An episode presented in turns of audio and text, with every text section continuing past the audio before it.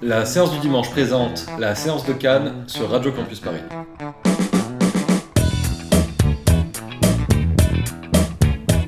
Bonsoir et bienvenue dans la séance de Cannes, l'émission estivale de la séance du dimanche présente au Festival de Cannes. Hier, nous étions enthousiasmés avec mon camarade Lucas. Bonsoir Lucas. Bonsoir Nicolas. Donc hier, nous étions enthousiasmés par cette première vraie journée de projection à Cannes. Aujourd'hui, on est un peu plus sur notre réserve, en tout cas sauf pour un film que tu as vu. Et euh, nous allons vous parler tout d'abord ce soir du nouveau film de François Ozon qui est euh, actuellement en compétition à Cannes, qui s'appelle Tout s'est bien passé, que Lucas a vu hier et que pour ma part j'ai vu ce matin. Et ensuite nous parlerons des autres films que nous avons vus. Mais euh, pour se mettre tout de suite dans l'ambiance de ce drame de François Ozon qui sort à peu près un film par an, on va écouter un tout petit extrait. Quand? À son réveil, papa pouvait plus se lever et il avait tout le côté droit paralysé. Votre père risque de ne plus pouvoir parler, ni s'alimenter. je veux que tu m'aides à en finir. C'est un mauvais père. hein. Mais je l'aime. J'aurais adoré l'avoir comme ami. Alors aide-le. Comme une amie. En France, c'est pas possible. Alors qu'est-ce qu'on fait? J'ai contact avec une association suisse, mais euh, il faudrait aller là-bas. Très bien. Donc tout s'est bien passé parle d'un sujet assez peu joyeux hein, en apparence puisque ça parle du suicide assisté, de l'euthanasie et c'est adapté d'un livre d'Emmanuel Bernheim par euh, donc euh, François Ozon qui s'occupe de la réalisation du scénario, qui fait un cinéma vraiment euh, qui contrôle tout à fait comme à son habitude et c'est du c'est du Ozon pur jus. Donc qu'en as-tu pensé Lucas? Bah écoute, moi déjà j'y allais pas avec une grande confiance parce que bon, le dernier film de François Ozon, donc été 85, euh, j'avais pas du tout, euh, mais alors pas du tout aimé. Euh, donc a priori c'est un, réalisateur auquel- qui a un univers auquel j'adore pas trop, ou plutôt qui a une réalisation à laquelle j'a- j'adhère pas trop. Et en plus avec Sophie Marceau qui n'est pas non plus une actrice euh, que j'apprécie euh, particulièrement. Mais évidemment, euh, je laisse, euh, j'ai laissé la chance au film, euh, puisque euh, tout le monde peut nous surprendre. Mais euh, bah, j'ai encore trouvé ça, une fois de plus, assez moyen, sans être nul, hein, loin de là, mais euh, assez médiocre, mais dans le sens moyen du terme, pas dans le sens euh, péjoratif. Bon, tu l'as dit, c'est une histoire dure, mais je sais pas, j'ai l'impression qu'il y a un manque de passion dans sa mise en scène, il y a un manque de quelque chose. On va au, au plus simple. J'aime bien les choses simples, hein, mais là, je, je sais pas, il y, a- il y a quelque chose qui, qui ne passe pas. En tout cas, dans les 20 premières minutes, je me suis dit, voilà, c'est pas possible, ça va être encore pire qu'était 85. Et puis finalement, on se prend un peu au jeu. Euh, justement, je dis au jeu, ce qui peut paraître bizarre euh, euh, dans un film avec un tel sujet. Donc, une, une fille qui, qui veut aider son père à mourir. Mais c'est un peu tout le, tout le paradoxe du film, c'est que bah, déjà ça s'appelle Tout s'est bien passé. Or, bon, évidemment, comment on peut dire que tout se passe bien lorsqu'un que notre père meurt? Et puis, euh, c'est un autre paradoxe, c'est aussi que c'est une fille qui se bat pour que euh, euh, son père meure, ce qui là aussi peut paraître étrange. Mais comme j'ai dit, c'est pour ça qu'on se prend euh, un peu au jeu, tout de même, une fois la, première demi-heure passée. Il y a un certain ton, il y a un certain humour qui arrive. Euh, là aussi, un autre paradoxe, hein, l'humour dans, ce genre de, sujet, qui fait qu'on va quand même au bout euh, euh, avec un peu de plaisir, mais euh, je dois avouer que dans l'ensemble, j'ai trouvé ça assez, assez moyen. Bah, je par- euh, Sur François Ozon, je partage un peu ton avis, bien que je sois un peu plus mitigé, je pense. C'est euh, donc c'est un cinéma assez bourgeois qui a souvent tout- toujours les mêmes thèmes, etc. Mais c'est vrai que je vois pas trop la passion qu'il met dans sa mise en scène. Il y avait Grâce à Dieu l'année- euh, il y a dernière, Oui, il, y a, c'est vrai. il y a deux ans, qui était, je trouve, quand même très réussi. Oui, et juste avant, il y avait Jeune et Jolie, L'Amant Double, etc., qui sont des films. Je, en fait, je vois son talent, François Ozon, mais je vois pas sa, sa patte, quoi. Mm. C'est, euh, ben là, pour le coup, c'est encore le cas, mais euh, je trouve que c'est, ça fait partie des bons Ozon, en tout cas ceux que, ceux que j'ai aimés, sans pourtant être transporté, bien sûr, pas passionné, comme tu le disais. Euh, donc c'est un sujet euh, terrible, mais oui, tu parlais d'humour, et ça peut peut-être paraître bizarre à nos auditeurs, et même moi, ça m'a surpris. Et au fur et à mesure, la salle euh, riait un peu Oui, plus, quoi. Au début, la salle n'osait pas trop rire, mais à la fin, bon, elle riait de bon ton, alors que ça c'était de plus en plus dramatique. Et c'est vrai que c'est un film qui est avant tout porté, euh, en mettant le réalisateur de côté, qui est aussi porté par ses acteurs et actrices. Moi non plus, je ne suis vraiment pas fan de Sophie Marceau, de son jeu. euh, j'ai jamais vraiment aimé. euh, Sauf dans Police de, de Maurice Pialat. Sauf dans. J'ai oublié qu'elle jouait dans Police de Eh Maurice ben. Pialat, écoute, mais. Mais sinon, en général, oui, je suis vraiment pas fan. Je pense que ça dépend aussi comment elle est dirigée, Sophie Marceau. Bien sûr, bien sûr. Mais euh, tu n'en as pas parlé, comme a- tous les acteurs d'ailleurs. il y a André Dussolier. Oui. Qui joue donc un père malade qui a eu un AVC, car euh, c'est pour ça qu'il veut, qu'il veut mourir, en fait, parce qu'il a eu un AVC, même s'il n'est pas. Enfin, il n'est pas diminué entièrement, mais euh, lui, il veut plus vivre, quoi, et il assume totalement. Et il demande à sa fille, à une de ses deux filles, car il y a aussi une histoire de rivalité entre sœurs, qui vient se mélanger à tout ça. Donc il demande à cette fille en particulier de l'aider à mourir. Et je trouve qu'André Dussolier est quand même très efficace. J'avais peur que ça fasse un peu trop acteur studio au début. Je sais pas si tu vois ce que tu veux dire, mais un peu genre le grand rôle. euh, Regardez, je sais jouer l'homme malade, un peu comme avait fait Jean-Pierre Léo pour euh, La mort de Louis XIV. Et pour le coup, je trouve que vraiment André Dussolier s'en sort, s'en sort très bien, il est très touchant. C'est pas un film du tout tire-larme, c'est pas un film qui veut émouvoir, c'est, il est pas dans, dans le pathos, il est pas pathétique. Mais euh, je trouve que le Ozon arrive quand même au final à bien manier ce sujet grâce à, à ce cynisme ambiant et cette légèreté qu'il apporte dans un sujet très dur. Et je trouve que ça demande quand même beaucoup de talent, il faut, faut saluer ce talent. Et il y a aussi euh, un jeu sur les couleurs, alors je crois que, enfin on en a parlé, euh, tu l'as pas ressenti comme ça, Non. mais j'étais, c'est un truc qui m'a assez fasciné pendant tout le long, même si c'est très tape à l'œil. Mais euh, si tu veux, donc Sophie Marceau qui joue une des filles d'André Dussolier, on la voit toujours avec du bleu pour son anniversaire, on lui offre une écharpe bleue, dans l'hôpital tout est bleu, elle a souvent des robes bleues, etc. Et euh, son père aussi est habillé en bleu, et on comprend donc visuellement que le bleu, c'est l'emprise de son père sur elle. Je pense pas non plus suranalyser le truc en, en disant Mhm. ça, parce que c'est assez voyant, et plusieurs fois on parle de la couleur bleue. Il y a que chez elle où on voit des touches de rouge, donc il y a sa cuisine, il y a son lit, à un moment on la voit se recroqueviller sur un oreiller qui est rouge pétant, quoi. Et on la voit euh, avoir un moment de répit, quoi, un moment à elle enfin. Et symboliquement aussi, à un moment, elle jette un sandwich que son père a mangé, qui est une des dernières choses que son père mange, dans une poubelle qui est toute rouge. Quoi. Donc euh, il y a vraiment ce jeu de couleurs qui est, qui est constant, qui est assez, assez divertissant en fait à voir. Parce que oui, sinon ça dure une heure et demie mais, ou deux heures, je ne sais plus. Mais je trouvais ça peut-être, presque deux heures, ouais. je trouvais ça un peu longué parfois. euh, voilà quoi. Encore une fois, je dis pas que c'est un mauvais film, mais euh, loin de là, c'est c'est bien passé, ce deux heures, oui, voilà. Mais je, oui, je- de là à le sélectionner à Cannes, en fait, C'est ça, là que, fait. que je trouve euh, ça un, un peu bizarre. Mais bon, euh, peut-être que, voilà, euh, certains, peut-être que ça parlera beaucoup plus à d'autres personnes qui seront touchées, hum, ce que je n'ai pas été. Oui, comme souvent en fait, j'ai l'impression que les films François Ozon sont pas forcément inoubliables, mais parce qu'ils sont pas universels en fait. Et c'est, je pense, selon le sujet vraiment du film qui, qui va nous, nous toucher plus ou moins. Aussi par rapport au thème d'Ozon que j'ai relevé, sans vraiment, je connais pas trop bien sa filmographie, j'ai dû voir 5 ou 6 films de lui. Mais il y a la relation père-fille qu'on trouvait aussi dans 8 femmes, où il y avait toutes ces femmes euh, qui détestaient plus ou moins le père et on voulait savoir qui a tué le père. Alors c'était une comédie musicale, donc c'est Mm. beau- beaucoup plus flamboyant. Et il y a aussi l'homosexualité euh, frustrée, parce qu'on comprend que le père, euh, il a été frustré toute sa vie, et c'est, je trouve, assez beau euh, les petits moments où on nous fait comprendre implicitement que bah, pourquoi aussi il- était frustré, peut-être un Pas, peu. pas si implicitement que ça. non, pas si implicitement, ouais. pas, pas pas, mais c'est pas, pas le sujet du film, quoi. Non, non, non. C'est, un à côté qui est comme ça. Ouais. Donc euh, voilà, peut-être une petite sensation d'inabouti à la fin. Comme tu le dis, je vois pas pourquoi c'était en sélection, forcément en compétition. Peut-être Mm. pour mettre un, un gros nom français. Il y a tellement de films à côté, en fait. euh, Là, je feuilletais le catalogue. Il y a, vraiment, il y a beaucoup trop de films, même si, même en voyant 5 films par jour, on peut pas voir tout ce qui est intéressant à Cannes. Mm. Bon, c'est un peu dommage. Euh, sans aucun, aucune transition et sans bande-annonce non plus, que comme souvent à Cannes, il n'y a pas encore de bande-annonce. J'ai peut-être évoqué vite fait Lingui, Lingui, je ne sais pas comment ça se dit, qui est sous-titré Les liens sacrés, et qui était le deuxième film en compétition aujourd'hui. Il y a aussi euh, le nouveau film de Joachim Trier que nous allons voir après l'enregistrement et dont on pourra vous parler donc euh, demain.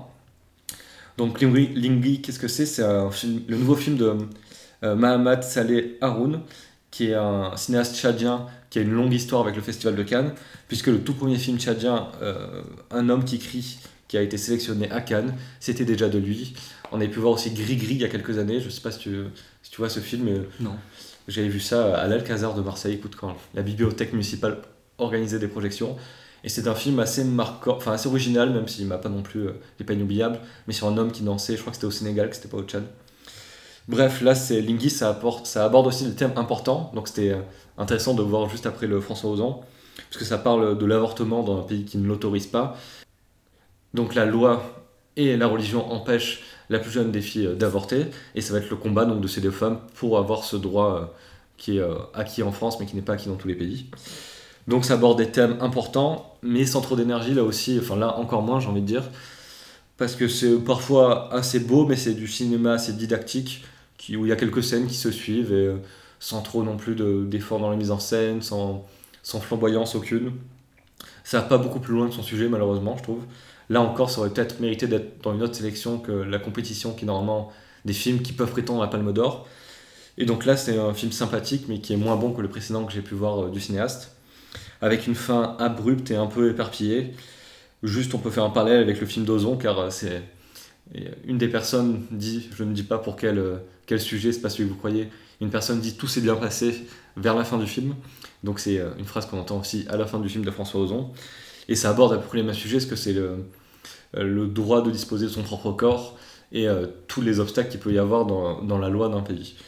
Donc euh, voilà, c'est un film, je ne sais pas quand il sortira quand il sera distribué, mais vous l'avez compris, c'est un film qui m'a pas forcément transporté. Mais bon, c'est le jeu de cartes un peu de découvrir des cinémas du monde entier, de, de tous les genres. Et j'espère donc qu'on sera plus transporté par Julie en 12 portraits Hmm. que l'on va voir ce soir. Film qui t'a transporté par contre, c'est Cobb d'Andrea Arnold. On parlait d'Andrea Arnold hier car les jurys, euh, président du jury d'un certain regard. Est-ce que tu peux nous parler un peu plus donc de, de ce film euh, bovin? Oui, bah, film bovin qui est pourtant, le- pour, pour l'instant, pardon, euh, ma première claque de Cannes, euh, Cannes 2021. Euh, je m'y attendais pas vraiment. Mais euh, c'est marrant parce que hier, euh, je vous euh, parlais de Frédéric Wiseman qui était venu nous dire qu'il qu'il aimait pas qu'on fasse la distinction entre documentaire et fiction. Bah là, on est un peu dedans. Parce que qu'est-ce que c'est Cow Euh, bah, C'est donc vache en anglais. C'est bah, un film documentaire, mais oui, en soi c'est du documentaire, mais où on nous raconte une histoire un peu qui est toute mise en scène et qui suit bah, la vie d'une vache dans un élevage industriel. Euh, une vache qui, euh, donc, qui donne naissance à un veau et on la suit comme ça euh, pendant euh, une heure, euh, une heure et demie, je sais plus, je sais même pas combien de temps il dure, c'était un peu déstabilisant. Mais on ne voit que la vache, il n'y a pas d'humain, on entend euh, très rapidement des éleveurs euh, crier au loin, mais on ne les voit jamais. Donc c'est vraiment une heure et demie centrée sur, sur ces deux vaches, donc. Et c'est, c'est, bon, dit comme ça, euh, voilà, mais c'est vraiment, euh, enfin j'ai trouvé ça moi fabuleux. Euh, j'avais peur aussi qu'on rentre un peu dans une sorte de moralisme, oh, regardez comment la vie d'une vache en industrie est, terrible. Non, alors évidemment il y a des scènes très cruelles, enfin cruelles pour, pour notre regard humain, mais on n'est jamais, en tout cas dans ce film-là, dans, dans un pamphlet ou dans un, un film qui voudrait nous faire arrêter de manger euh, euh, de la viande ou, voilà, ou d'exploiter des vaches euh, pour leur lait. Mais, euh, mais ce qui est fabuleux vraiment dans le film, c'est que euh, donc, euh, Andrea Arnold, elle arrive à donc construire un récit euh, sans parole, juste avec des gros plans euh, sur des têtes de vaches. Euh, elle arrive à, comme ça à donner de l'émotion sur ce veau euh, qui doit évidemment quitter, euh, quitter sa mère. Puis enfin, il y a, toute une relation en fait euh, comme ça qui est, mise en scène. Moi, il y a des plans qui m'ont euh, vraiment mis euh, la tête dans le cul, quoi. si je puis me permettre, c'est, je trouve ça vraiment fabuleux de faire ça. et je suis un peu jaloux parce que je pense que si jamais, si jamais j'avais, dû faire un film dans ma vie, ce qui n'a- n'arrivera pas, je pense, mais j'aurais bien aimé me tourner vers quelque chose comme ça, déjà avec des animaux en fait. Et euh, le fait de choisir la vache, c'est pas anodin. Déjà, je trouve que ça remet, euh, je sais pas, sous nos yeux un animal qu'on voit tous les jours et qu'on a tendance à oublier et qu'on tous bat- les jours, euh, tous les jours, ça dépend où on habite. bah oui, c'est vrai que dans ma Bretagne natale, on en voit tous les jours. Après, c'est vrai que le, le sud de la France, euh, que tu connais mieux que moi, euh, est plus habitué à, à d'autres bêtes, on va dire. Mais c'est vrai que c'est quand même un, un animal très banalisé, euh, en tout cas en France. Alors que euh, quand tu le regardes et quand tu poses tes yeux euh, juste quelques secondes, c'est un animal qui est quand même euh, très impressionnant physiquement, beau mais à la fois très difforme. Euh, et donc déjà, il y a ça, il y a, le fait de, le remettre. Puis c'est surtout que tourner avec des animaux maintenant c'est très difficile parce que et c'est louable hein, mais bon on va difficilement par exemple amener un tigre sur un tournage parce que avec tout tout, tout, tout ce qu'on peut trouver maintenant en termes de euh, voilà, de combat contre l'exploitation et tout ça et c'est très bien mais là en fait la vache elle est déjà exploitée donc il y a, aucun problème à la filmer donc il y a déjà un- une sorte de, de côté un peu méta euh, dans le film euh, à ce niveau-là. Mais c'est très dur d'en parler là, mais et c'est évidemment un film très expérimental qui, qui va en décontenancer plus d'un. D'ailleurs, il y a beaucoup de gens dans la salle qui, y partaient, ce que je peux comprendre aussi, mais je pense que le peu de gens, enfin non, pas le peu de gens, la majeure partie des gens sont restés dans la salle, et je pense que euh, ces personnes-là ont, ont toutes adoré le film, n'ont pas trop su comment réagir, mais en- encore une fois, il y a des plans qui m'ont vraiment euh, bluffé. Et euh, c'est une expérience que je ne regrette pas. Je sais pas du tout si ça sortira en salle, ça... ou alors si ça, si ça sort, ce sera très confidentiel. Mais voilà, je parlais hier de Sé- Serendipité, où typiquement c'est un film que je serais jamais allé voir, où j'aurais même pas su, qu'un tel film existait. Eh bien, je remercie Cannes euh, et donc la sélection Un certain regard de euh, m'avoir fait découvrir euh, K.O. Mais en tout cas, je crois que c'est pas dans un certain regard parce que André Arnold est Non, pardon, c'est- non, pardon, c'est dans euh, Cannes, euh, Cannes première. Ok, qui est encore une sélection qui a apparu euh, cette année. En tout cas, en, ouais, en t'écoutant parler, ça donne envie parce que ça a l'air d'être vraiment une proposition de cinéma. Oui, oui, complètement. Ce qui n'était pas forcément le cas. Enfin, c'est c'est bête à dire, mais c'est l'air d'être- d'avoir une originalité qui n'était pas présente dans les deux films dont on a parlé avant. Oui, et justement, euh, Thierry Frémaux, donc, qui ouvre un peu tous les, tous les films de Cannes Première, a, a annoncé le film en disant que euh, certains romanciers euh, écrivent toute leur vie des romans de 500 pages, puis un petit essai de 100 pages qui passe un peu inaperçu et qui est très expérimental. Et il a dit qu'avec ce film, c'était exactement la même chose dans la filmographie de, de Andrea Arnold, et je le comprends totalement. Et donc, tu as aussi vu euh, Un Monde de Laura Wandel. si De Laura Vandel, oui, je pense que ça se prononce Vandel, donc la belge Laura Vandel, et cette fois c'est dans la, la sélection Un certain regard, j'ai inversé. Euh, bah, en- encore une fois, un film social, euh, euh, naturaliste, sur euh, deux euh, petits-enfants, euh, je sais pas, une dizaine d'années peut-être, qui sont euh, harcelés euh, à l'école, en tout cas le frère est harcelé. T'adores ça, les films sociaux et naturalistes, on le sait. J'adore ça surtout que euh, j'adore les frères Dardenne et là c'est bon c'est belge et puis c'est la même mise en scène que les frères Dardenne, c'est-à-dire que on ne quitte pas la petite fille du film, tout est centré sur elle, il y a- on ne voit qu'elle et son grand frère. Et d'ailleurs donc Luc Dardenne, l'un des deux frères Dardenne, est dans les remerciements dans le générique de fin. C'est un c'est un hommage, c'est une patte qui est qui est complètement assumée. Bon après voilà J'avoue que je suis un peu moins rentré dedans que, que pour les films des frères Dardenne.